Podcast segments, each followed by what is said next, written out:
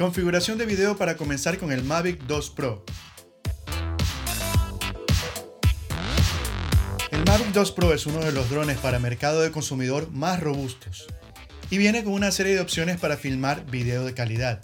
Opciones que si no las conoces bien pueden ocasionarte más de un problema a la hora de la edición. 2.7K es una buena resolución para comenzar. No es HD, pero tampoco es 4K que vendría a ser un archivo mucho más pesado. Además, en 2.7K tienes la opción de usarlo a 60 cuadros por segundo. Lógicamente, si necesitas algo de mucha mayor calidad, definitivamente tendrías que optar por la opción 4K.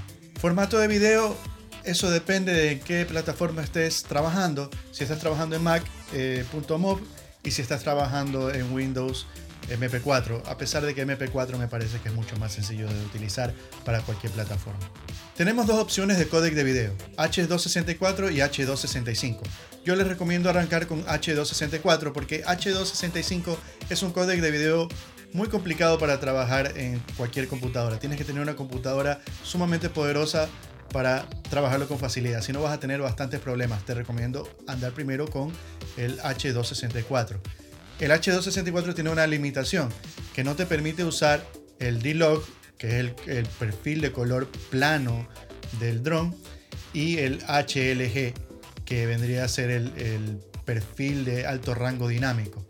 Ninguno de esos dos perfiles los puedes usar mientras usas H264, solo cuando usas H265. Así que si estás trabajando en un ambiente eh, profesional, lógicamente vas a tener que usar H265. El perfil de color que usaríamos es normal para comenzar. Si después empezamos a usar el, codec H265, ya tenemos la posibilidad de usar D-Log o HLG. Y el estilo de color que usaríamos sería estándar. En este estilo, tanto la nitidez como la saturación y el contraste permanecen en cero, dándonos cierto rango de trabajo de postproducción. Para comenzar, esta es una buena configuración que no compromete tanto la calidad del material una vez salida del dron. Bueno, ¿y qué te parece esta configuración? Tal vez utilices otra distinta y me gustaría que la comentes. En realidad, yo varío mucho la configuración dependiendo del tipo de trabajo que esté haciendo.